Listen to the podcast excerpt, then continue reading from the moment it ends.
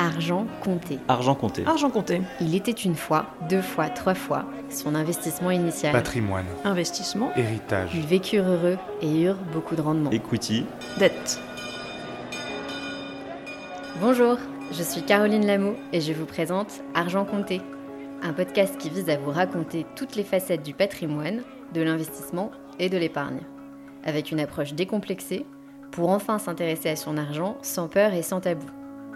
L'investissement, ça vous paraît moyennement excitant? Je vous comprends. Pourtant, c'est quand on connaît sur le bout des doigts les bonnes pratiques et les bonnes idées qu'on commence à faire travailler son argent pour satisfaire ses objectifs de vie. Pourquoi je vous parle de ça? Parce que j'ai créé il y a 8 ans une plateforme d'investissement d'un nouveau genre, Anaxago. L'idée était de donner accès à l'investissement dans des opportunités uniques et performantes pour tout le monde. Huit ans plus tard, nous avons plus de 100 000 membres investisseurs et presque autant de conseils donnés et d'interrogations racontées. Le point commun La peur de se tromper, de perdre son argent ou encore de rater des occasions en or. C'est pour ça que je lance Argent Compté, parce qu'il est temps de changer et de lever tabous et angoisses pour vous livrer à la fois les conseils des meilleurs experts, leurs meilleures pratiques et leurs bonnes idées, mais aussi explorer les biais cognitifs et les craintes liées de tout temps à l'argent.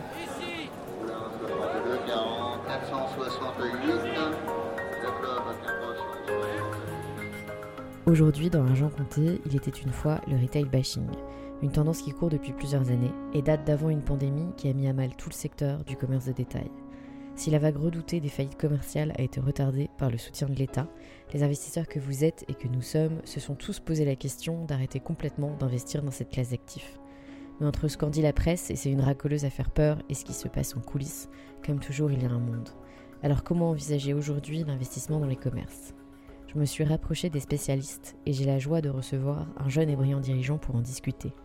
Maxime Forjou est président fondateur de FNA Asset Management.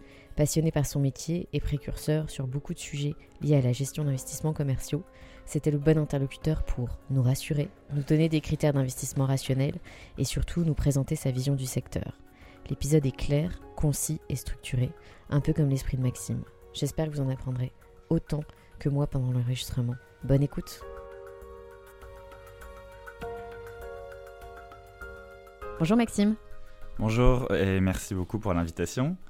Euh, et eh ben oui, alors moi j'ai créé euh, donc euh, FNA Asset Management euh, en 2016, donc ça fait bientôt bientôt 5 ans, et ça a été en fait le fruit d'un parcours puisque j'ai commencé ma carrière chez Unibail, donc le leader européen et maintenant mondial des centres commerciaux. donc j'ai un peu euh, j'ai appris la fièvre du commerce euh, à cette occasion-là. Euh, j'ai passé 4 ans là-bas et puis ensuite j'ai été chez un, asset manager plus généraliste, gérant d'actifs Schroders, qui est un gérant d'actifs anglais, chez qui on a monté la practice immobilière pour la France. et c'est à la suite de ces deux expériences-là que j'ai voulu un peu mélanger les deux savoir-faire que j'avais pu apprendre, qui étaient à la fois la gestion d'actifs pour compte de tiers qui est vraiment l'ADN de Schroeder, c'est à mettre un savoir-faire au service euh, de clients. nous, assez institutionnel, mais j'allais dire euh, évidemment euh, ça peut marcher aussi avec des clients privés et le savoir-faire en immobilier de commerce sur lequel je pense qu'on va revenir assez largement mais qui est une classe d'actifs parmi l'immobilier très spécifique avec des enjeux bien particuliers et sur lequel finalement sur le marché, il y avait un, petit manque, à mon sens, de savoir-faire, euh, notamment chez les gérants d'actifs. Et donc, c'est là où on amenait un peu notre facteur de différenciation. Ah oui, hyper intéressant. C'est vrai que j'avais oublié que tu avais commencé ta carrière chez Unibail. Unibail qui a pas mal souffert l'année dernière. Mais bon, on a vu que Xavier Niel avait. Euh, ça l'intéressait quand même. Euh, donc, là où Xavier Niel va, généralement, il y a un petit sujet. Bah, effectivement, j'aimerais en savoir plus sur, euh, sur ta vision euh, du retail. Déjà, l'immobilier de commerce, le retail, quand on parle de ce secteur, on parle de quel type d'actifs au global? Oui, alors donc euh, effectivement le retail. Donc quand on parle de retail, c'est bien, on parle d'immobilier de commerce. Donc on parle bien de l'usage de l'immobilier et, non pas les clients derrière, parce qu'on parle aussi de retail quand on parle de, de clientèle retail, clientèle privée. donc là, on parle bien d'immobilier de commerce. Et en immobilier de commerce, il faut distinguer trois types euh, d'actifs. Euh, donc euh, le premier type c'est les centres commerciaux et donc Unibail bien sûr en est le leader et il y a d'autres acteurs type Clépierre, Amerson qui font des, centres commerciaux. le deuxième type c'est ce qu'on appelle les retail parks. donc les retail parks, c'est plutôt ce qu'on va appeler des, des zones commerciales en périphérie des grandes villes ou des villes moyennes, euh, et donc dans lesquelles on va retrouver bah, des enseignes comme Maison du Monde, Ikea, en tout cas dans leur euh, format euh, classique, puisqu'ils ont pu se développer plus récemment dans des formats plus centre-ville. donc c'est le deuxième format, c'est vraiment le format du retail park. Et puis le troisième format, en tout cas le troisième type d'actif, c'est ce qu'on appelle le high street retail ou les rues commerçantes. Et donc c'est le commerce de centre-ville. Et donc il y a vraiment ces trois catégories-là qui ont des enjeux bien différents, des dynamiques bien différentes et euh, qui euh, se gèrent différemment. Après, au sein de ces actifs-là, il faut c'est vraiment protéiforme comme classe d'actifs l'immobilier de commerce. Il faut avoir en tête qu'évidemment, euh, au sein de ces actifs-là, le centre commercial, j'allais dire vraiment très local, euh, avec une dizaine de boutiques euh, adossées à un hypermarché. c'est évidemment très différent de Beaugrenelle, Léal ou les Quatre Temps, qui sont des centres commerciaux qu'on appelle régionaux, dominants, et des schémas avec 200-250 boutiques. Donc il y a vraiment encore un gros écart au sein de l'actif centre commercial. Au sein de l'actif retail park, on distingue aussi ce que va être les, euh, euh, les boîtes, ce qu'on appelle du diffus, c'est-à-dire justement un peu des, des boîtes commerciales euh, le long d'une route, un peu éloignées les unes des autres et qu'on fait qu'en voiture, versus un schéma organisé, c'est-à-dire le concept par exemple shopping promenade de frais, des, des, voilà, des ensembles sur lesquels on peut quand même se garer au milieu et de façon piétonne se balader au sein du retail park. et puis dans les centres-villes, évidemment, il y a les emplacements très prime, euh, euh, axé sur le tourisme, etc. Et puis des emplacements plus de, de proximité. Euh, et donc là encore, il y a un peu des distinctions à faire. Ok, hyper clair. Merci beaucoup. J'espère que vous avez tous retenu cette grille. Je vous la remettrai en commentaire du podcast parce que ça permet, je trouve, de bien identifier les différents actifs au sein de la classe d'actifs immobiliers de commerce. Et, comme c'est des choses qu'on propose régulièrement à l'investissement, c'est mieux d'avoir ça clairement en tête. On a tous un peu le commerce dans le, dans le radar. Ces derniers mois, on en a parlé euh, quand on a préparé l'épisode. Tu disais qu'il fallait quand même pas trop s'étonner. Euh, je laisserai Maxime vous partager sa, vision d'un jogger, les yeux bandés et les pieds attachés à une boutique. Mais donc aujourd'hui, euh, quels sont les actifs de commerce sur, enfin, qui pour toi fonctionnent bien et sur lesquels tu vois une baisse des taux de capitalisation versus ceux qui sont totalement abandonnés des investisseurs aujourd'hui? Alors oui, donc euh, évidemment, euh, c'est une des difficultés du commerce déjà peut-être pour euh, dans le raisonnement. Il faut bien distinguer, même si c'est censé aller de pair, mais ça va pas toujours de pair, l'attractivité des commerces d'un point de vue investissement. Justement, donc sur la partie qui nous concerne, l'investissement immobilier de commerce. Et, et, donc, quand on dit est-ce que ça fonctionne, c'est est-ce que ça fonctionne, est-ce que ça attire des investisseurs, et est-ce que ça fonctionne le locataire dans le local, son chiffre d'affaires? Qui sont finalement euh, sur le long terme, c'est censé être quand même assez corrélé, parce qu'évidemment, euh, on a envie d'investir dans des murs où le locataire fonctionne bien, et donc a priori, ça sera plus euh, pérenne comme investissement. mais sur le court terme, ça peut être parfois un petit peu décorrélé en fonction de la lecture qu'on et des anticipations des, des, investisseurs. après, au global, sur le commerce, d'un point de vue, là, je me place vraiment investissement immobilier. c'est une classe d'actifs qui a été un peu boudée, parce que euh, bah, déjà a été très entravé en 2020 euh, par la crise et par les décisions euh, administratives qui ont été prises dans le cadre de la crise.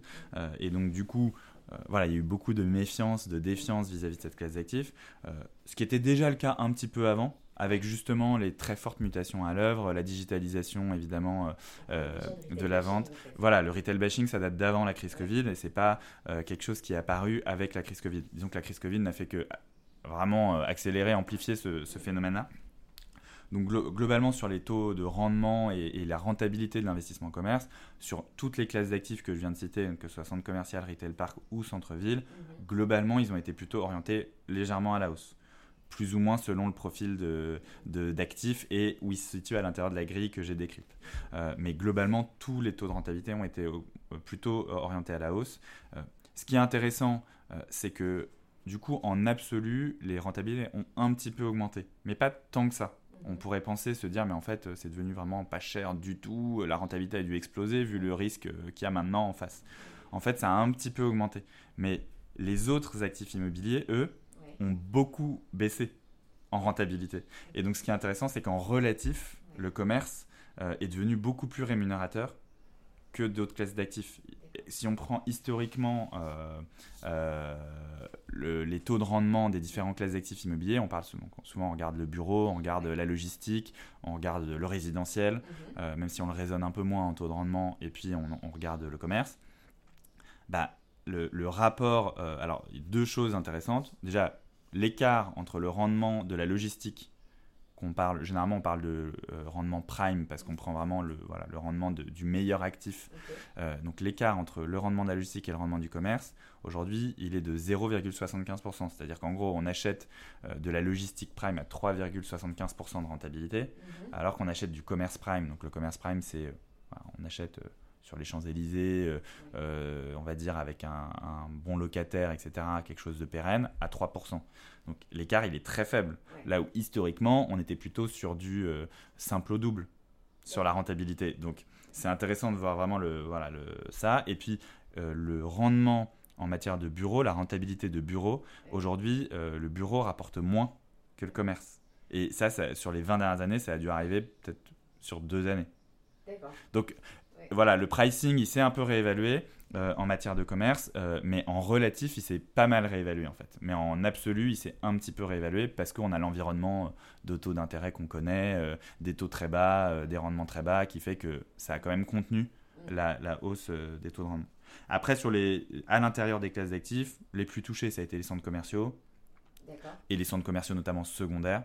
Voilà, sur des centres commerciaux qui sont non dominants, qui sont moins des lieux de destination, etc., on a une lecture un peu moins claire de comment cette classe d'actifs-là va évoluer. Et il y a un vrai enjeu de comment on la gère. Euh, et en fait, ça, ça a joué aussi dans la défiance vis-à-vis des centres commerciaux. C'est que euh, c'est un actif qui est pas simple à gérer. Euh, il faut un vrai savoir-faire. Euh, dans le choix des locataires, tu veux dire? Alors, euh, tu as évidemment le choix des locataires, mais en fait, c'est des, éléments qu'on n'a pas forcément en tête. Mais déjà, un centre commercial, c'est un établissement recevant du public unique. Euh, donc, il y a des problématiques ERP, il y a des problématiques de, donc, en effet, de commercialisation, de marketing pour faire connaître le centre. En lui-même, indépendamment des boutiques qui, qui sont à l'intérieur. Et donc tout ça, c'est un savoir-faire qui est assez complexe. Euh, euh, et, donc finalement, historiquement, il n'y a que quelques acteurs qui savent le faire. Euh, et comme les enjeux sont devenus plus importants et que ça demande beaucoup plus de travail qu'avant, mhm. bah, ça leur est difficile d'augmenter le temps de gestion proportionnellement à ce qu'il faudrait. Et donc les actifs deviennent un peu moins bien gérés, surtout quand on parle d'actifs secondaires. Et donc c'est ça qui rend aussi difficile et qui fait que ces actifs-là n'ont pas forcément suivi le mouvement en termes de gestion de ce qu'il aurait fallu. Euh, donc ces actifs-là, c'est vraiment les plus pénalisés. Ceux qui sont les plus résilients, euh, bah, c'est euh, ceux qui ont résisté pendant la crise, donc c'est sûr que bon, les commerces alimentaires, tout le monde demande du commerce alimentaire. donc bon, c'est très bien le commerce alimentaire. Il hein, faut quand même se méfier un petit peu parce que si je donne un exemple, c'est vrai que nous-mêmes, on a investi dans des commerces alimentaires, donc je ne suis pas du tout contre le commerce alimentaire, bien au contraire. mais nous, on regarde toujours des rationnels de euh, reconversion possible Est-ce que ça pourrait être adapté à quelque chose d'autre que de l'alimentaire à terme? Parce que euh, aujourd'hui, l'alimentaire, c'est l'activité euh, qui fonctionne. Il faut aussi voir que l'alimentaire se développe beaucoup, que ça se développe sur beaucoup de canaux, mm. et qu'il y a un moment donné où, bah, quand on aura un Franprix, un Carrefour et un Auchan à chaque coin de rue, bah, il y a un moment où ils viendront à rationaliser leur parc, ça paraît assez évident. Mm-hmm. et donc, si on a un actif qui n'est adapté qu'à de l'alimentaire, qu'on est dans un emplacement un peu planqué entre guillemets euh, un peu un bis euh, on aura plus de difficultés. Et euh, finalement ce qu'on pensait être très résilient le sera peut-être pas tant que ça. Donc moi c'est vrai que je me méfie un petit peu de ce point de vue là et nous on, achète des, alimentaires mais que si on, a une vision de la commercialité de l'endroit et de ce que ça pourrait devenir si ça n'était plus un alimentaire.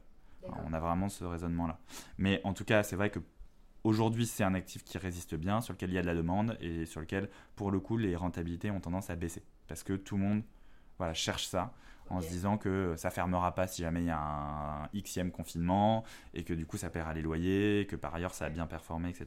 Et les gens ne demandent pas des librairies. Alors les librairies, non, c'est un peu plus rare. Bon déjà il y en a moins, hein, c'est un marché moins profond, on va dire. C'est ça. les fleuristes aussi, donc. Euh.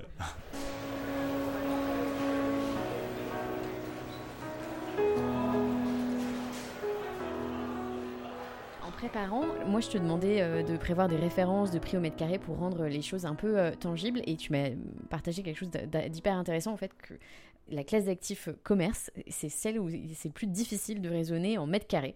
Surtout donc sur les artères numéro 1, tu nous parlais d'emplacement 1 bis. Ce serait peut-être pas mal de préciser ce que c'est un emplacement 1, un emplacement 1 bis, un emplacement 2. On y viendra. Mais donc concrètement, pourquoi est-ce que euh, la, notion de, prix au mètre carré n'est pas la bonne référence quand on prend une décision d'investissement dans le commerce? Oui, alors en effet, euh, alors peut-être sur les emplacements déjà pour préciser, puis ça permettra euh, d'avancer, mais sur les emplacements en commerce et notamment en commerce de centre-ville, si je me refocus sur le centre-ville euh, pour que ça parle, euh, c'est vrai que souvent on parle d'emplacement prime, et donc là le prime on, voit peut-être bien ce que c'est, c'est-à-dire c'est les Champs-Élysées, c'est l'avenue Montaigne, c'est la rue Saint-Honoré, euh, c'est la rue Sainte-Catherine à Bordeaux, c'est potentiellement la rue Saint-Ferréol, la rue d'Antibes, la Croisette, etc. ce type d'emplacement-là. Si on, ensuite on a les emplacements numéro 1 qui sont pour moi des emplacements à forte commercialité, qui ne sont pas nécessairement ultra euh, touristiques, tourisme international, etc., mais qui ont une très forte commercialité, qui sont des vraies destinations de commerce. Euh, et donc, euh, moi, par exemple, une avenue des Ternes, une rue de Passy, tout ça, c'est des rues numéro 1.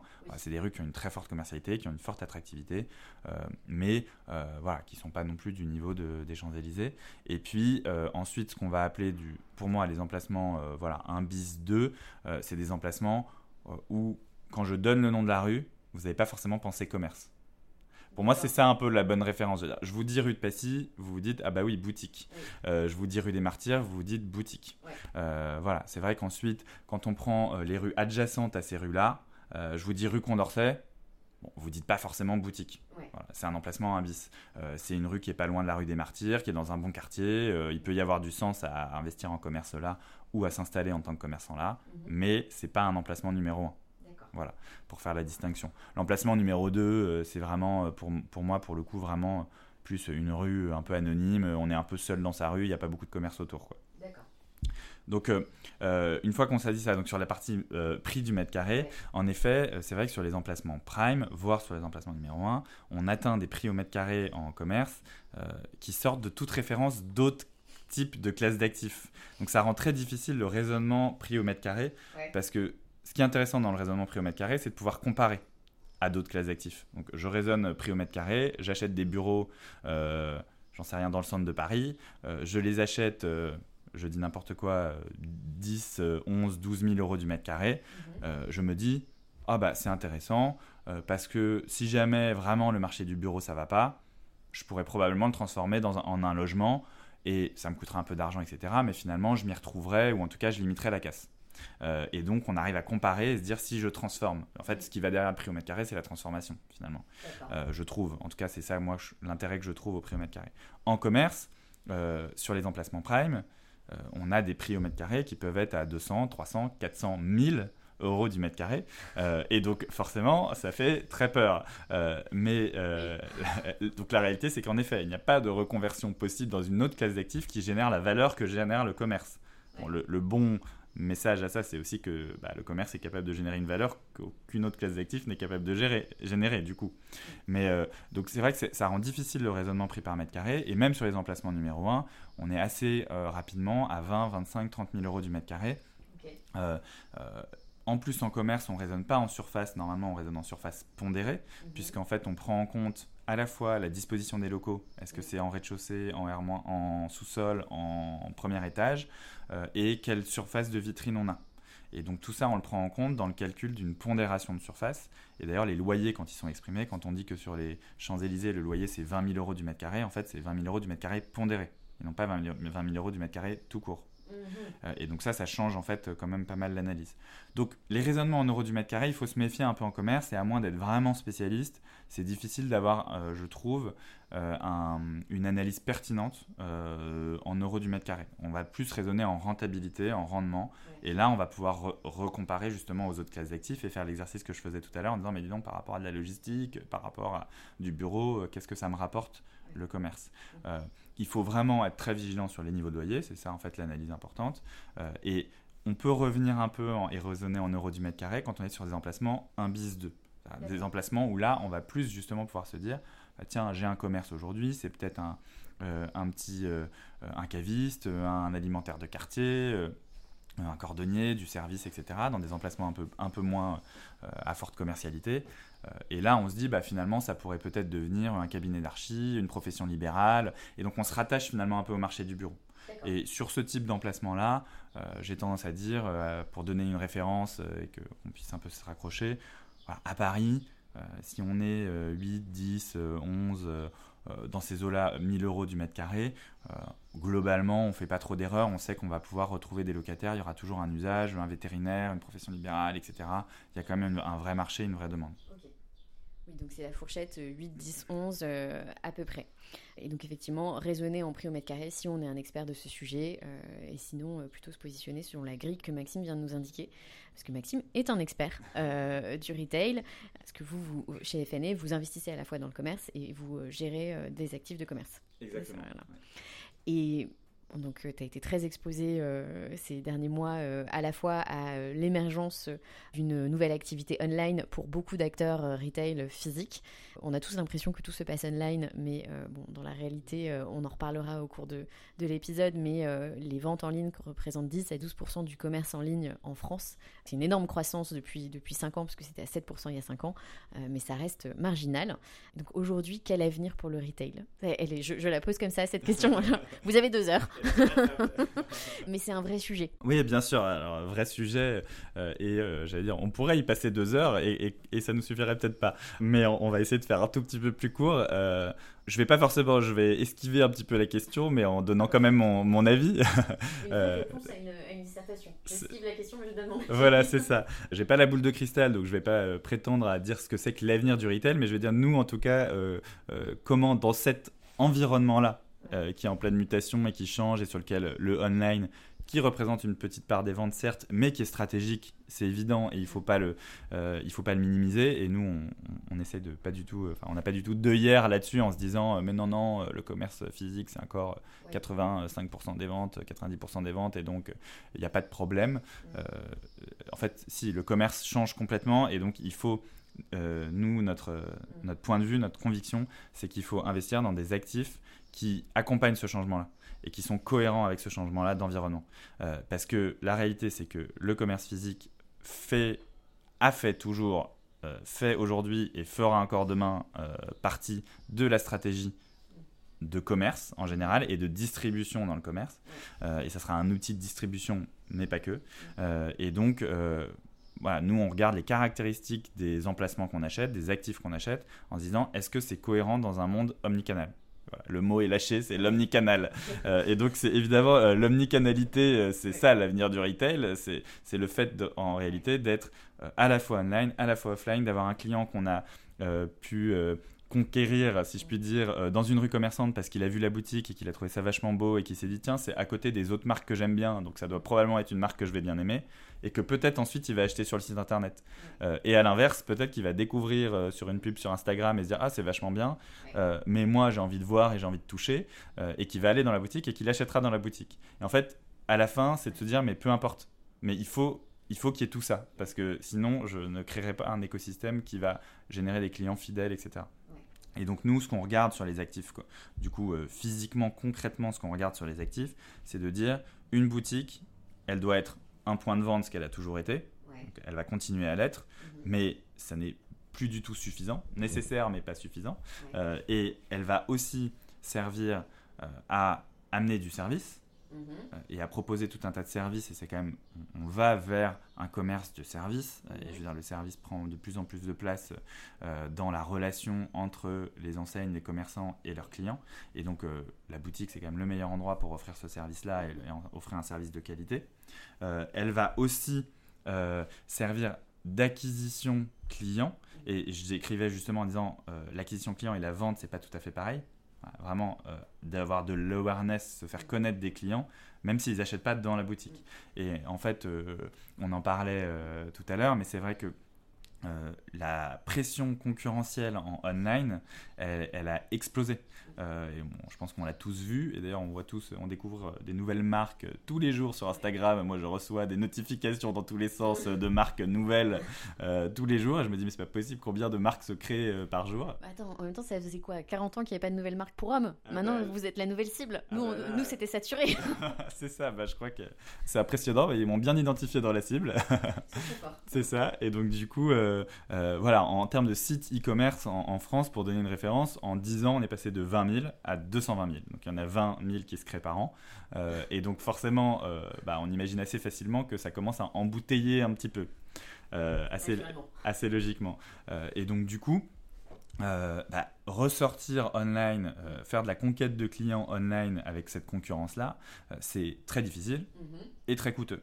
Mhm. et donc, soit c'est très difficile, on n'arrive pas en fait à faire son trou et on n'arrive pas à se faire connaître. et une fois qu'on s'est fait connaître, euh, chaque client supplémentaire, euh, je veux dire, une fois qu'on a vraiment sa clientèle corps, si je puis dire, et que euh, la, cible très claire a été conquise, pour aller chercher chaque client supplémentaire, ça devient de plus en plus dur.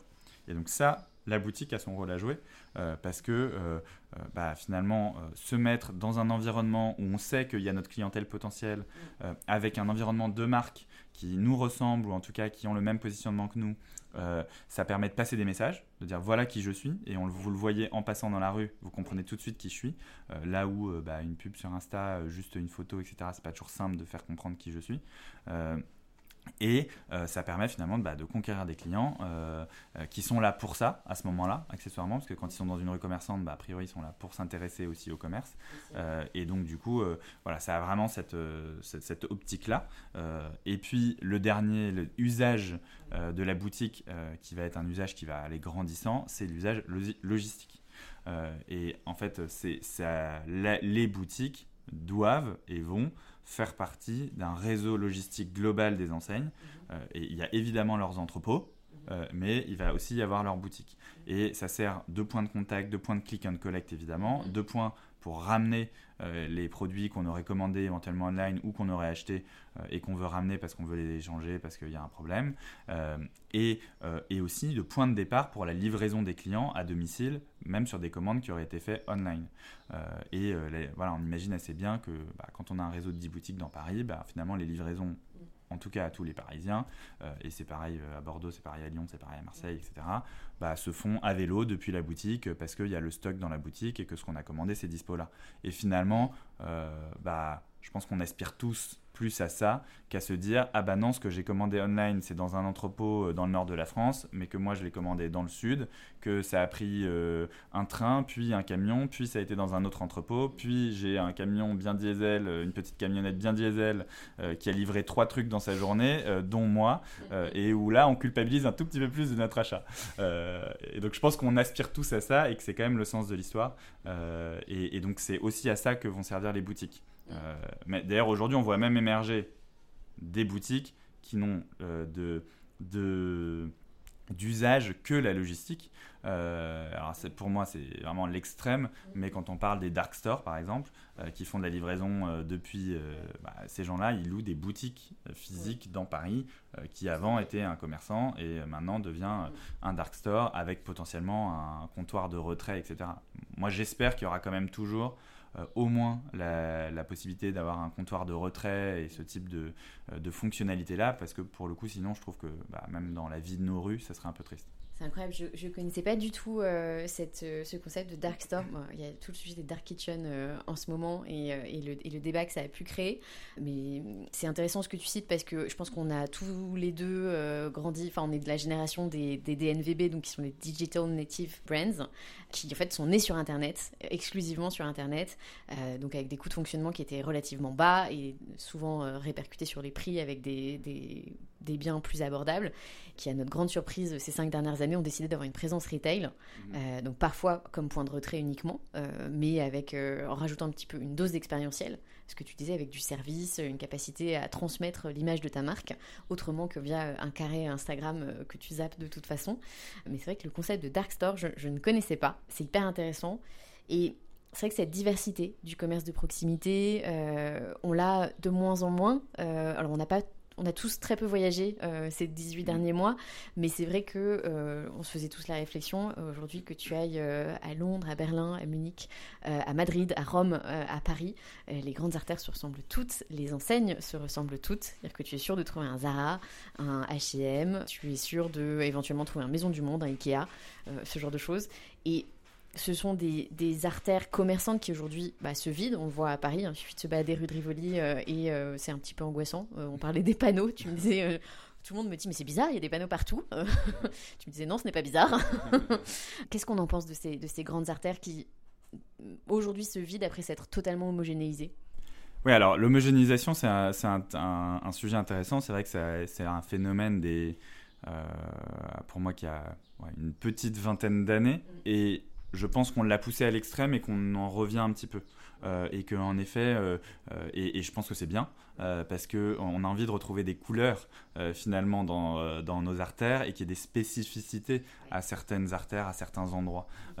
et d'avoir finalement des quartiers qui sont marqués par un commerce, euh, un spécialiste de quelque chose qui nous fait venir dans ce quartier-là, je trouve que c'est des choses qu'on apprécie. C'est vrai que meubles de la rue Saint-Antoine. Euh, Exactement. Et d'ailleurs, enfin, euh, le Marais, d'une certaine manière, si on prend Flux par exemple, bah voilà, c'est un marqueur du Marais. Et finalement, le fait que, alors peut-être qu'un jour ils auront envie de se développer ailleurs, mais le fait qu'ils soient que dans le Marais, bah, c'est un marqueur du Marais, ça donne de la couleur aussi au Marais. On se dit, quand je vais dans le Marais, je vais chez Flux, et finalement, j'aurais été ailleurs, j'aurais pas pu faire cette boutique-là.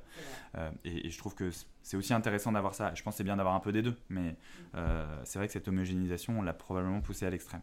Après, sur les grandes artères qui se vident, euh, donc on va reprendre l'image du jogger, mais voilà, moi je dis évidemment que ça se vide et évidemment qu'il y a des panneaux euh, puisque euh, on a entravé euh, le bon fonctionnement. Et c'est sûr que voilà faire un faire un footing ou faire un sprint avec les yeux bandés et les deux pieds attachés c'est plus compliqué. Et c'est à peu près ce qui s'est passé pour le commerce en 2020 voilà les, les, commerces ont quand même été fermés entre 3 et 6 mois sur les 15 derniers mois à date. Et donc bah, j'ai envie de dire quelle activité se porterait bien dans ce contexte là je ne sais pas. Mais et, c'est quand même l'activité avec quelques autres. Euh, euh, tout ce qui est évidemment euh, très lié au tourisme, l'hôtellerie, le transport aérien, ça fait partie des quelques activités sur lesquelles on a entravé administrativement leur fonctionnement, indépendamment de l'impact assez naturel qu'aurait eu finalement la pandémie et donc les comportements des personnes. et, et d'ailleurs, voilà, probablement que le commerce, si on avait laissé les comportements normaux, et on a vu d'ailleurs au moment des réouvertures, parce que bon, finalement, euh, la veille d'une réouverture et le lendemain, il n'y a pas tellement un risque très différent d'un point de vue pandémique, et on voit bien que les, gens étaient de retour dans les boutiques assez immédiatement. Donc finalement, c'était vraiment une entrave administrative. Donc il faut évidemment, euh, voilà, faut pas mettre de côté cet, état de fait-là et donc euh, pas se surprendre du fait qu'il y ait beaucoup de panneaux et qu'il y ait des commerces qui soient libérés. Une fois qu'on a dit ça, les artères, elles se réinventent mhm. sur elles-mêmes et, et j'ai dire les, les, grandes artères commerçantes, elles connaissent des cycles indépendamment du Covid. Là, le, cycle a été particulièrement difficile et pour tout le monde et en même temps. Mais euh, indépendamment du Covid, elles connaissent des cycles. Et c'est vrai que par exemple, euh, j'aime bien reciter euh, la rue de Passy. la rue de Passy, c'est une rue, il y a 5-7 ans, quand on m'en parlait, on me disait Oh, la rue de Passy, c'est une rue un peu désuète, il n'y a plus l'offre, bon, voilà, c'est un peu plan-plan, etc. Ça, c'est très uniformisé, enfin, et, et c'est de l'offre qui ne se renouvelle pas. Euh, aujourd'hui, la rue de Passy, elle a retrouvé euh, un peu sa splendeur, euh, son dynamisme, la grande épicerie qui s'est installée, et justement tout un tas de DNVB qui sont installés soit dans la rue, soit juste à côté de la rue, mm. et qui ont recréé cet écosystème. Aujourd'hui, c'est une rue qui est très demandée par les enseignes et sur lesquelles même qui est plébiscitée par les clients. Donc c'est intéressant de voir ces cycles de, ce, de rues qui se régénèrent, qui perdent un peu en attractivité, qui potentiellement bah, baissent un petit peu aussi en niveau de loyer quand elles perdent en attractivité euh, et qui du coup derrière deviennent plus abordables, réattirent des enseignes qui elles-mêmes réattirent le monde. Euh, et, et euh, j'allais dire, les, les, cycles se croisent. Donc c'est vrai qu'une rue de Rennes qui a 5-6 ans tout le monde veut être rue de Rennes, euh, c'est formidable la rue de Rennes. Et puis aujourd'hui, on dit ah la rue de Rennes, dis donc, c'est difficile euh, parce que euh, voilà, y a, les loyers sont, sont trop chers, on a, on retrouve pas les clients, un Zara qui s'en va, etc., etc. Donc il y a vraiment des cycles dans ces rues-là, et donc voilà, il, faut suivre ces cycles et connaître ces cycles. D'accord. et après, juste petit point, c'est sûr qu'on est assez influencé par les médias aussi. Il faut quand même souligner le rôle des médias. c'est évidemment indispensable, les médias, mais malheureusement, parfois, on va pas toujours dans le fond des choses. donc c'est vrai que moi, quand je vois des articles de journaux qui disent les artères se vident, regardez l'avenue de l'Opéra, les boutiques se vident, et que je vois une grosse photo en première, enfin, qui illustre l'article de trois boutiques avenue de l'Opéra, qui se trouve que ces trois boutiques-là, c'est moi qui ai travaillé dessus et qui les gère, et que je sais qu'on est en train de faire une super opération on a fait partir deux locataires qui ne fonctionnaient plus pour faire venir une nouvelle enseigne qui va faire un flagship, qui réinvestit sur l'endroit et qui était hyper contente de trouver son flagship avenue de l'Opéra, bah, c'est sûr que je me rends compte qu'il y a quand même une différence entre la perception euh, qu'on a et qu'on veut faire avoir, mhm. parce que c'est avant plus de dire ça se vide que de dire tout va bien, mhm. versus la réalité. Et c'est vrai que cette illustration, pour moi, c'était vraiment le. Je me disais, bah voilà, c'est intéressant parce qu'on se rend compte que bah, les médias euh, font passer un message, euh, ils savent pas ce qui se passe réellement derrière ces murs-là et derrière ces vitrines-là, et la réalité, c'est que c'est un super projet et que c'est pas du tout un message négatif que, en fait ces artères-là sont en train de se réinventer et que, euh, comme on dit, c'est la destruction créatrice. Voilà. on va, on va citer euh, Schumpeter euh, pour essayer d'élever le débat dans ce podcast.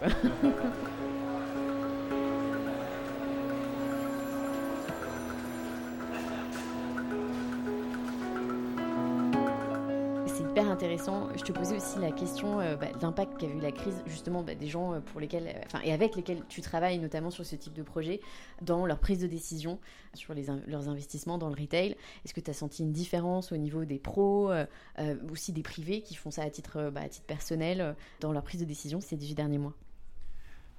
Alors, il y, a eu des, il y a eu des mouvements, bien sûr, ça, ça a déclenché des, des changements euh, de comportement chez les uns et chez les autres. Euh, d'un point de vue investissement, un vrai coup de frein chez les, chez les euh, pros, chez les investisseurs institutionnels. En tout cas, un vrai coup de, de, de, méfiance et de défiance. On le disait, il existait un peu avant, mais là, ça a été vraiment voilà, oulala, attention, euh, parce qu'ils ont eu aussi des difficultés de gestion au sein de leur propre patrimoine, et donc ça les a fait euh, être plus, plus méfiants.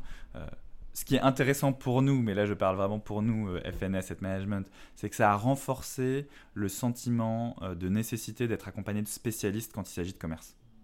Euh, et nous, c'est notre positionnement. Donc, le fameux savoir-faire dont tu parlais au début de l'interview. Exactement. Euh, et donc ça, c'est intéressant. Je pense que euh, c'est une idée qui infusait de se dire, en fait, je ne peux pas faire de l'immobilier de commerce et, m'improviser investisseur en immobilier de commerce, mhm. encore moins que dans d'autres classes d'actifs immobiliers. Je, n'incite personne à s'improviser investisseur immobilier tout court, mais j'allais dire l'immobilier de commerce, c'est peut-être encore un cran au-dessus dans ce qu'il ne faut pas essayer de s'improviser. Euh, disclaimer à nous. voilà, c'est ça. et donc du coup, euh, et donc du coup ça, euh, voilà, il y a eu cette vraie prise de conscience là, euh, ce qui fait que les investisseurs, notamment institutionnels, ont pu réduire un peu la voilure. Et mhm. quand ils veulent faire, font avec des spécialistes qui est pour nous plutôt du coup une bonne chose parce qu'au moins on a encore des projets sur lesquels on peut les accompagner. Mhm. Sur les persos, euh, en tout cas sur les privés euh, spécialistes, parce qu'il y en a, il y a, il y a vraiment des investisseurs privés qui sont très bons là-dedans, qui s'intéressent à ça depuis longtemps euh, et qui font ça très bien. franchement, il y, en a, il, y en a, il y en a pas mal. eux, ils ont eu peut-être un petit peu plus de difficultés de financement parce que voilà, on connaît les banques et on sait qu'elles sont assez prudentes et ça leur a pas trop plu cette crise et l'impact que ça pouvait avoir sur l'immobilier de commerce et donc euh, voilà, on reboucle avec les médias, l'ambiance générale, etc. Et donc, ils ont pu connaître des difficultés de financement et donc un petit peu euh, freiner, voire arrêter leurs investissements parce qu'ils n'arrivaient plus à se financer comme ils le souhaitaient. Euh, et, et, du coup, avec la volonté probablement de reprendre quand ils pourront, mais ils ont été freinés dans leur, dans leur activité. Et après, je pense qu'en termes de gestion, tout le monde a été à la même enseigne.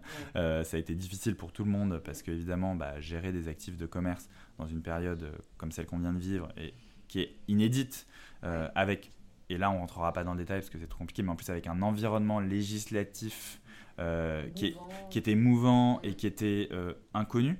Mm. voilà, les loyers sont-ils dus, ne sont-ils pas dus? On n'a toujours pas tranché. Mais en tout mm. cas, voilà, c'est des questions qui se sont mises à être posées, qu'on n'avait jamais connues auparavant. Euh, donc ça, ça a été difficile pour tout le monde. Moi, j'ai trouvé ça intéressant. Difficile, difficile pour mes équipes, mais intéressant. Euh, parce que euh, assez révélateur aussi de quel type d'investisseur on est justement, et au-delà de l'investissement immobilier et, d'une stratégie très financière et d'une vision très financière, nous, on a vraiment été confrontés à notre volonté de faire de la performance pour nos clients, parce qu'en plus on gère l'argent de clients, donc on, défend leurs intérêts évidemment, mais aussi notre volonté d'être en ligne avec nos valeurs mhm. et d'accompagner des commerçants qui étaient bah, dans la souffrance parce que quand vous êtes empêché de travailler, forcément, vous êtes dans la difficulté. Mhm. et donc, on a essayé d'avoir une approche juste juste avec un grand J, euh, et non pas juste euh, d'un point de vue euh, justice slash légalité. voilà, on, a essayé de s'extraire de l'environnement purement légal et d'aller vraiment vers voilà, une approche juste, raisonnée et responsable. Bah, les grandes crises sont toujours des révélateurs de, personnalité, de valeurs. je pense que c'est aussi une occasion d'asserter qui tu es en tant que entrepreneur, en tant que chef d'entreprise et en tant que boîte, effectivement, euh, tu n'as pas plus du tout la même relation avec ton bailleur euh, en tant que commerçant, en tant que locataire, euh, selon, selon les échanges que tu as eus au cours de cette crise. C'est vrai que c'est toujours c'est dans les moments les plus difficiles qu'on connaît. c'est toujours facile d'être associé et de travailler ensemble quand tout va bien. Ça l'est toujours un peu moins quand il y a des difficultés. Dernière question, euh, vraiment sur ces sujets du, retail, euh, et après on passera à ton profil investisseur parce que ça m'intéresse quand même. Tu es un vrai professionnel d'une classe d'actifs que je connais mal. Et je te parlais de commerce de, proximité et crise, quel impact, quels chiffres, quels étaient les secteurs les plus touchés, quels étaient ceux qui s'en sortaient bien. Alors déjà, tu m'as expliqué que le commerce de proximité, c'était pas du tout ce que j'avais en tête. parce que moi, c'est toutes les boutiques que tu peux avoir euh, dans Paris, c'est du commerce de proximité. Mais en fait, pas du tout. Il y a les grandes artères commerçantes et touristiques. Il y a, et le commerce de proximité, ça va être le commerce que je trouve en bas de chez moi, à côté. Donc euh, bah, j'aimerais bien qu'on revienne là-dessus parce que c'est quand même hyper intéressant et euh, que ce soit pour nous, pour les investisseurs. Oui, bien sûr. Alors, en fait, le, commerce de proximité, si on doit euh, mettre une définition, je dirais que c'est le commerce dont la clientèle, donc, dont 80% de la clientèle est à moins de 5-10 minutes. C'est-à-dire que qui repose vraiment sur une clientèle de quartier. Euh, par opposition à, en effet, euh, voilà, une avenue des Champs-Élysées, je la recite parce qu'elle est emblématique, mais même une rue de Rivoli ou une rue de Rennes ou, un quartier du Marais, euh, qui sont finalement des endroits de destination, qui sont moins de proximité. Il y a évidemment une clientèle de proximité dans ces endroits-là, mais le pourcentage euh, de, flux de clients euh, relatifs euh, qui habitent vraiment dans le quartier est quand même beaucoup plus faible. On parle plutôt de 20, probablement 20-30% de clientèle de proximité, et le reste des touristes internationaux ou des Parisiens qui se déplacent pour aller spécifiquement dans ce quartier-là. Donc nous, Justement, le commerce de proximité, il a un peu pris sa revanche en 2020. c'est lui qui a été euh, un peu le, grand gagnant, ou en tout cas euh, qui, a le mieux résisté. Mhm. Parce que euh, bah, la clientèle locale, quand on a enlevé les entraves et qu'on a arrêté les fermetures vraiment administratives, a été de retour très vite. Là où la clientèle internationale, la clientèle d'affaires, elle, a déserté pour plus longtemps, puisque bah, aujourd'hui les vols internationaux, ils n'ont pas repris. Le tourisme international, on sait qu'il est à l'arrêt. Et nous-mêmes, ça fait bien longtemps qu'on n'a pas voyagé à l'étranger. On aimerait bien pouvoir y retourner, euh, enfin personnellement en tout cas. Et puis la clientèle d'affaires avec le télétravail aussi dans des quartiers de bureaux, forcément, a aussi un peu déserté. Euh, donc j'avais pour mettre un peu des chiffres et pour donner un exemple, euh, c'est vrai que on avait regardé, par exemple, nous, on, a 150 boutiques en France, dont une grosse partie à Paris, et donc j'ai comparé on a les flux devant ces boutiques. Donc j'ai comparé euh, le flux piéton devant euh, notre boutique qui est rue des Francs-Bourgeois dans le Marais, donc en placement euh, assez emblématique, très touristique, et le flux piéton rue Legendre dans le 17e, qui est dans le quartier des Batignolles, qui est une super rue de quartier, qui est vraiment l'emplacement, voilà, le, bon commerce de proximité, avec justement des DNVB qui sont installés, etc. et, et c'est assez édifiant, puisque en 2020, il y a une baisse par rapport au trafic moyen des années précédentes sur la rue des Francs-Bourgeois de 42% du trafic. On est passé de 12,5 millions à 7 millions de personnes devant notre boutique. Donc là, on voit assez bien euh, l'impact. Euh, donc c'est énorme. Euh, alors que rue Legendre devant notre boutique, on est passé pour le coup de 3 millions 100 à 2 millions 9 quasiment. Donc on est à moins 7%. Donc on est en baisse aussi c'est assez évident. On a eu déjà deux mois de confinement très très strict où on ne sortait vraiment pas de chez nous plus le mois de novembre on a été reconfiné. Euh, donc il y a forcément quand même une baisse de trafic, mais au final, elle est quand même assez limitée. Donc voilà, les emplacements de proximité ont plutôt bien résisté. Euh, et c'est vrai que les rues de bouche aussi, euh, rue de Lévis, rue Claire, rue Poncelet et toutes celles de quartier que je connais moins bien, rue, des Martyrs, toutes ces rues-là, elles ont plutôt bien, bien résisté. Et, les emplacements plus de destinations un peu prime ont été plus dans la difficulté. Et après, dans les secteurs, qui ont le mieux résisté. Euh, on a euh, observé bah, un très fort rebond de tout ce qui est maison. déco, ça, ça a très bien résisté. Euh, bah, on a tous été enfermés chez nous pendant deux mois euh, et on a tous pu voir de très très près euh, ce qui n'allait pas, ce qui n'allait plus, ou en avoir marre de tel tableau, de tel déco, de tel canapé, de tel fauteuil. ou avoir besoin d'un projet, tout simplement. Ou avoir juste besoin de se projeter exactement dans quelque chose. et donc, on s'est tous rués dans les magasins de déco et d'ameublement en sortie de confinement pour revoir notre intérieur qu'on avait beaucoup plus vu que prévu. donc ça, ça a vraiment été un, un trend très fort. Et il y a des, certaines enseignes d'ameublement qui ont fait des croissances à deux voire trois chiffres en sortie de confinement euh, et qui, pour le coup, ont vraiment rattrapé le temps perdu. Ce qui n'a pas été le cas dans d'autres secteurs. Et le secteur de l'habillement, par exemple, le temps perdu, il n'a pas été rattrapé. Euh, voilà, il y a eu une reprise, mais une reprise qui a été euh, voilà, pas forcément loin d'être aussi dynamique que dans, dans ce secteur-là. Oui, puis dans le prêt-à-porter, une, enfin, une reprise qui ne compense pas la, la, fameuse baisse, enfin, la décroissance que connaît le secteur depuis, depuis longtemps. Exactement.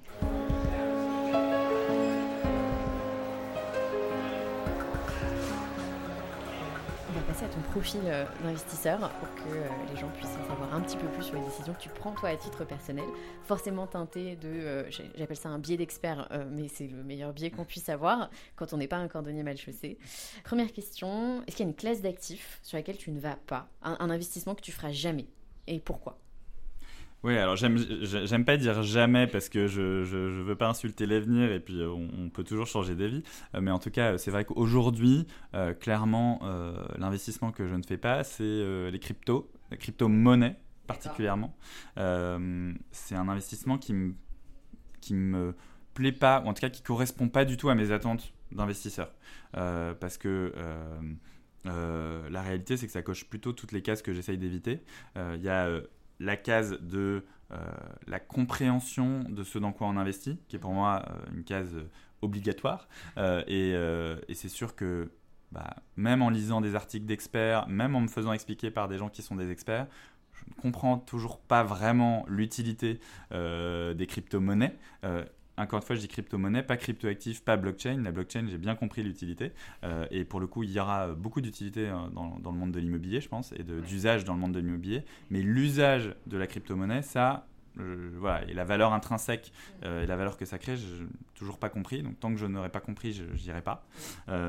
et puis, les crypto-monnaies, pour moi, favorisent, vont un peu à l'encontre du sens de l'histoire de ce point de vue-là et favorisent l'opacité des transactions et des transactions financières le fait de, de ne pas être suivi, de ne pas être régulé, de ne pas avoir à déclarer euh, ce qu'on fait. C'est vrai qu'aujourd'hui, on se rend compte euh, quand on a de l'argent en banque et dès qu'on a des, transactions dans notre métier, on a des transactions parfois importantes sur des montants importants, on doit toujours déclarer pourquoi, d'où vient l'argent, à quoi il sert, etc. Et tout ça, les banques sont obligées de le suivre pour lutter contre le blanchiment, pour lutter contre les trafics euh, et, la fraude, etc. les, les crypto-monnaies, c'est le moyen rêvé d'éviter tout ça. et donc, c'est pas forcément utiliser son usage justement. Le seul usage que j'y vois c'est pas un usage que je trouve euh, très réduisant. En tout cas c'est pas un usage qui est forcément euh, très en adéquation avec euh, moi mes valeurs et ce que je recherche dans un investissement. Donc c'est aussi pour ça que je le fais pas. Et puis voilà c'est pour moi du coup un investissement qui est très spéculatif mhm. sur qu'est-ce qu'il deviendra à l'avenir. Parce qu'aujourd'hui sa valeur intrinsèque elle est pas claire. Donc c'est vraiment de dire bah à l'avenir ça va devenir quelque chose, mais on ne sait pas, donc euh, c'est spéculatif. Et moi, je suis plutôt pas un investisseur spéculatif. Je sais déjà à côté de qui je vais t'asseoir au dîner des speakers de ce podcast, euh, notre, notre expert euh, crypto qui, lui, à contrario, n'investit que dans l'immobilier, donc à titre personnel. Je pense que ça va être très très marrant ce, dîner.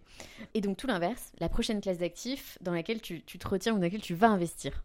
Oui, alors moi je suis clairement le, alors je, ne suis pas le profil du je suis spécialiste d'une case active donc je n'investis pas du tout dedans j'ai plutôt l'inverse donc euh, c'est vrai que je suis très immobilier euh, donc si je me concentre sur sur l'immobilier euh, les, les, classes d'actifs qu'on va regarder au sein de l'immobilier et, sur lesquelles en tout cas moi j'ai envie de jeter un coup d'œil insistant, c'est l'immobilier de santé. Je pense que c'est assez structurel. Je suis pas le seul. Hein. Il n'y a rien de révolutionnaire dans, dans ce que je dis, mais c'est vrai que c'est une classe d'actifs qui va qui va mûrir qui a un marché qui aujourd'hui euh, se structure, n'est pas encore euh, considéré comme un marché à part entière. Dans des études immobilières, euh, on a encore peu ça sur le radar, mais je pense que ça va venir et que ça va devenir vraiment une classe d'actifs à part entière. et donc ça, je trouve ça intéressant. Et puis, dire, pour le coup, ça va dans le sens de l'histoire du vieillissement quand même de la population.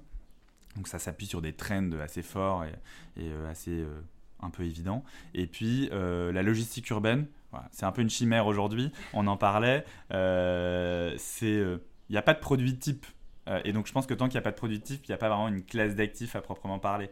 Euh, donc euh, c'est ça qui manque aujourd'hui. Mais en tout cas, on, moi je regarderai parce qu'il n'est pas impossible que ça émerge.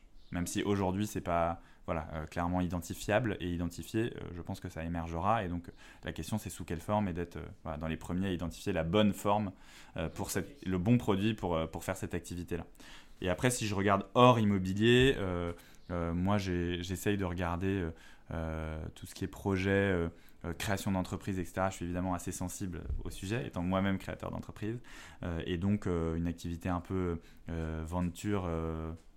J'allais dire à mon échelle ou business angel, et de regarder les nouveaux projets qui se créent autour de moi avec un focus sur les équipes. D'accord. Pas forcément sur le marché ou le secteur, vraiment les équipes. Exactement. C'est pour moi, pour moi dans un projet, quand on se lance dans l'entrepreneuriat, évidemment que c'est intéressant d'avoir une bonne idée, mais je pense que la bonne idée, c'est un peu un mythe. quoi. Euh, dans... C'est 2% du chemin. Exactement. Euh, donc moi, je m'intéresse plus aux 98% restants, euh, qui est l'exécution. et l'exécution, c'est l'équipe. et donc la réalité, c'est qu'il faut avoir une idée qui tienne la route, mais on n'a pas forcément besoin d'avoir une idée révolutionnaire. Il faut avoir une idée qui tienne la route, mais le faire mieux que tous les autres. Pour moi, c'est ça l'enjeu. En tout cas, c'est comme ça que je vois l'entrepreneuriat. C'est une bonne vision, je pense. Si tu devais refaire des choix d'investissement euh, à 20 ans, parce que d'habitude je pose la question à 20 ans, 30 ans, 40 ans, mais Maxime est beaucoup trop jeune pour avoir ces, questions-là. Qu'est-ce que tu changerais ou qu'est-ce que tu, qu'est-ce que tu ferais de la même manière? Bah, euh, moi j'ai, en tout cas, si je devais retenir un apprentissage euh, de, ma jeune carrière d'investisseur et ma modeste surtout carrière d'investisseur, c'est, c'est quand on est spécialiste, aller dans l'ultra spécialisation dans ce qu'on connaît. Euh, et le faire soi-même et euh, j'allais dire euh, faire confiance à sa, compétence justement. Donc, moi je trouve quand on est expert dans un secteur, ne pas investir dedans c'est étonnant mhm. parce que bah, on a un savoir-faire, on se fait confiance, on le met au service de clients, donc pourquoi pas le, faire aussi soi-même dans la mesure où évidemment on évite tout conflit d'intérêt. Ça c'est évidemment le, le, point clé et, indispensable. et ensuite par contre d'être extrêmement lucide sur son incompétence dans d'autres secteurs dans lesquels on n'est pas spécialiste. Et c'est pas parce qu'on est spécialiste d'un secteur et que c'est de l'investissement qu'on est spécialiste dans tous les investissements. Euh, et c'est vrai que quand je regarde, euh, quand je me suis, euh, pour partager une expérience un peu personnelle, mais quand je me suis lancé à faire mon premier petit portefeuille action, à ouvrir un PEA et à dire tiens je vais faire un portefeuille action. Bah, j'ai acheté quelques actions comme ça en, en main. Non, non, non, justement pas. justement en me disant voilà, je vais faire un peu d'action en me diversifiant. Euh, mais euh, voilà, en lisant euh, deux, trois sites et un peu ce qui se passait, et pourtant en suivant un petit peu, mais comme quelqu'un qui s'intéresse, mais pas quelqu'un de spécialiste. Et en fait, on se rend compte que qu'on passe à côté de certains risques qu'on n'avait pas du tout identifiés, mais parce qu'on n'est pas spécialiste du tout du secteur ou de l'évolution de la boîte, qu'on a l'impression que c'était très attractif parce qu'il y avait un super rendement du dividende, mais qu'en fait, si un super rendement du dividende, c'est pas pour rien, c'est parce qu'il y a aussi beaucoup de risques en face, etc., etc. Et donc en fait, on s'expose à une volatilité et euh, à un risque euh, dont on n'a pas forcément conscience. Mm. Et donc je trouve que pour le coup, s'accompagner de spécialistes quand on va diversifier déjà, diversifier, quand on est sur quelque chose qu'on connaît moins bien, il faut, jouer la diversification et s'accompagner de spécialistes. Et c'est vrai que typiquement, je me dis, bah, si je devais recommencer cette petite aventure de je commence à investir en action, bah, finalement d'aller sur des fonds thématiques, euh, de jouer une thématique au global, c'est-à-dire ok, j'ai envie de jouer la thématique de la santé, la thématique du développement durable, euh, la thématique, euh, n'importe quelle thématique, du sport, etc. voilà, je m'expose à tout le secteur, mais d'aller derrière refaire du stock picking alors qu'en fait on n'est pas analyste euh, marché action et qu'à un moment donné on, ne lit pas toutes les notes et tous les. Ah, on métier, Exactement. donc, euh, donc je trouve que voilà, là-dessus, euh, moi en tout cas, c'est de dire je, je, diversifierai bien dès le début et je me dirais pas tiens je vais acheter trois actions et en fait je prends un risque un peu inconsidéré. évidemment, je n'avais pas mis heureusement toutes mes économies donc tout va bien, mais c'est je trouve ce que je retiens un peu de ma petite expérience on est rassuré. Tu as quand même les bases de ce qui fait un bon investisseur. On ne met pas tous ses œufs dans le même panier euh, et surtout on ne met pas toutes ses économies en bourse. Euh, Et donc, dans, cette, bah, dans cette veine un peu de je prends des conseils, les bons conseils là où ils sont, et les bons exemples là où ils sont, est-ce qu'il y a des rôles modèles auxquels tu t'identifies? Alors, c'est un grand mot, s'identifier, parce que les gens ont toujours peur de dire j'adore Steve Jobs, parce que bien sûr, pas envie de s'identifier à un mec qui marchait pieds nus et qui était schizophrénique, mais qui était brillant. Mais voilà, s'il y a des gens dont tu admires le parcours dans ton secteur ou ailleurs et qui t'inspirent au quotidien bah je, je, si je reste sur mon secteur, moi je, je, euh, je pense une des difficultés du secteur de l'immobilier, c'est quand même, enfin l'entrepreneuriat dans le secteur de l'immobilier, c'est pas forcément quelque chose de simple, euh, parce que c'est un, notamment quand on parle d'investissement euh, et, non pas de service, parce que c'est très capital intensive ça demande des fonds. Et donc, c'est difficile de créer des structures et donc euh, d'avoir de la confiance d'investisseurs, etc. Et, et, en partant de rien. Mm. Euh, et donc, du coup, euh, voilà, c'est vrai que je suis assez admiratif de certaines entreprises qui ont été créées par des entrepreneurs qui sont partis de rien et qui ont vraiment créé des, des belles réussites. Une société comme Emerige qui s'est créée en promotion sur une vingtaine d'années et qui est devenu euh, un des promoteurs de référence. Euh, euh, et ça a été vraiment une très belle réussite. Laurent Dumas, qui est son, son créateur et son fondateur. une société comme Compagnie de Salzbourg dans le commerce, pour prendre un secteur qui est le mien. Voilà, on ne peut que être admiratif de la réussite euh, qu'est cette société et de se dire voilà d'avoir créé cette société, cette vision, euh, ce type de projet euh, en partant finalement un peu de rien, bah, je suis quand même admiratif parce que voilà, faut être inventif, faut, faut être audacieux et c'est très difficile dans ce secteur-là. Oui, c'est pas le pas le secteur le plus ouvert. Enfin, il y, a des vraies barrières à l'entrée qui sont, euh, qui sont quand il y a la possibilité de faire des choses très très intéressantes si on le fait bien, euh, parce qu'on acquiert rapidement une bonne notoriété et c'est un produit qui plaît énormément. Mais c'est vrai que tu as, des barrières à l'entrée qui ne sont pas négligeables. Quel est le meilleur conseil d'investisseur qu'on t'ait donné Celui que toi tu vas redonner systématiquement? Bah, euh, alors j'ai un peu dit tout à l'heure, pour moi c'est c'est toujours une affaire d'homme. donc garder l'aspect humain et de regarder l'équipe qu'il y a derrière, mmh. pour moi c'est euh, c'est voilà, un des conseils euh, principaux et comprendre comprendre, comprendre, comprendre, comprendre. En fait, enfin, je quand on ne comprend pas ce dans quoi on investit, euh, pour moi, ça revient à la loterie, le casino ou ce qu'on veut. Mais comprendre, pour moi, c'est une prérogative number one. On avait l'emplacement, l'emplacement, l'emplacement. Maintenant, on a comprendre, comprendre, comprendre. ok, très clair. Est-ce qu'il y a une règle, des règles que tu t'imposes dans tes investissements? Des limites, euh, des choses euh, qui font non, j'y vais pas, oui, j'y vais euh? Alors, bon, on l'a. Du coup, on se doute de la première réponse, comprendre. Ça, c'est une règle que je m'impose, à moi aussi. En plus de la donner en conseil, je me l'impose. après, j'ai l'horizon d'investissement fixé au départ un horizon d'investissement et et, m'y tenir. Euh, euh, pour moi, c'est important euh, quand on investit de dès le départ avoir en tête cet horizon d'investissement parce qu'un investissement, il peut être bon ou mauvais, ou ça peut être une bonne ou mauvaise décision d'investissement mhm. en fonction du temps qu'on y met. Et c'est très vrai en immobilier d'ailleurs, parce que quand on achète des actifs immobiliers, ce qu'on appelle très prime, très sécurisés, c'est avec assez peu de rendement, mais finalement qui sont très sécurisés dans le temps, euh, si on l'achète pour 5 ans, c'est pas forcément un bon investissement parce que c'est des investissements qui se, du coup, pour le coup, se font sur le très long terme. En revanche, sur 20 ans, là, ça, prend son sens. Euh, et donc, euh, euh, voilà, mettre un horizon d'investissement dès le départ, se fixer un horizon d'investissement, quel que soit le type d'investissement qu'on fait, que ce soit un portefeuille action aussi, de dire bah, je panique pas dès que ça commence à baisser et en fait, je reste là parce que je suis là pour 10 ans. et à l'inverse, je ne vends pas parce que ça vient de monter. J'avais dit que j'étais là pour 10 ans, je suis là pour 10 ans. Je laisse mon portefeuille tranquille. Et pendant, pendant la crise, je pense que ça a été une épreuve pour tout un chacun de ne pas paniquer et de se dire bon bah non en fait ok il y a une crise ça va remonter bon bah, ou, pas mais on verra bien mais en tout cas je suis là pour le long terme je suis pas un investisseur euh, je suis pas un trader. Euh, et à l'inverse à l'inverse si je cherche à faire du trading bah, mon horizon d'investissement c'est la journée. Mais je le sais dès le départ au moins. Donc euh, voilà l'horizon d'investissement c'est vraiment quelque chose d'important. Et puis l'éthique je, je moi je j'investis pas dans des projets sur lesquels je n'adhère pas aux valeurs et qui ont une finalité qui me plaît pas. C'est quelque chose qui est un peu indispensable pour moi. Ça le mérite d'être clair. On arrive à la fin de notre épisode. Euh, c'était, euh, je crois qu'on a appris vraiment plein de choses. Merci beaucoup Maxime. Pour ceux d'entre nous qui aimeraient aller plus loin dans euh, le sujet de l'immobilier de commerce, est-ce qu'il y a des ressources que tu recommandes, des bouquins, des sites, des choses qui aident à prendre des décisions d'investissement, à se former sur le sujet?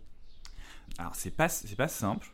Euh, c'est honnêtement pas un secteur sur lequel il y a beaucoup euh, de, de, ressources. je dirais qu'il faut regarder plus la presse déjà spécialisée Mhm. immobilier, les dossiers euh, qui peuvent être rendus disponibles au moment, notamment au moment des salons. Il y a un peu des dossiers qui peuvent être faits dans, un, dans des CF News, des business IMO, euh, des presses, de la presse un peu spécialisée, euh, plutôt que d'aller lire des articles de, voilà, de, de, journaux plus généralistes qui vont avoir une approche très hélicoptère, très oulala, tout va mal. Mhm. Et évidemment qu'il y, y, a eu des difficultés cette année, mais ça ne veut pas dire qu'il faut tout jeter avec. et puis surtout, à la fin, on n'est pas on n'est pas précis dans les analyses et donc ça n'apporte plus grand chose. Enfin, on relie un peu toujours la même chose. Donc euh, ça, c'est important. Enfin, c'est pour moi une, ressource, c'est vraiment d'aller vers de la presse spécialisée, des contenus spécialisés, et ensuite euh, regarder euh, éventuellement des, tout ce qui est sur les nouveaux concepts euh, voilà, il peut y avoir des bouquins qui sortent euh, euh, comme ça. J'avais regardé un peu, c'est Rodolphe Bonas qui, qui sort des bouquins sur les nouveaux concepts à travers le monde, etc. Voilà, ça c'est toujours intéressant. après, ça donne pas des réponses de comment j'investis en immobilier de commerce. Mais en tout cas, ça permet de comprendre le contexte. C'est quoi les grandes mouvances? C'est quoi le type de concept qui se crée, etc. Donc, si on est intéressé par le commerce, c'est toujours plutôt instructif. Oui, donc euh, se concentrer sur des, euh, sur des contenus de, de, prospective un petit peu et essayer de se faire sa synthèse euh, à titre personnel. Bon, en tout cas, merci beaucoup Maxime de nous avoir reçus et d'avoir répondu à toutes mes questions. Et, et, je vous remercie pour votre écoute et je vous dis à très bientôt pour un prochain épisode d'Argent Compté.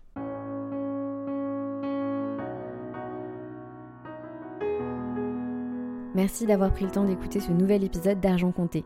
Si vous avez aimé, n'hésitez pas à me le dire en laissant une note sur Apple Podcast, ça nous aide beaucoup.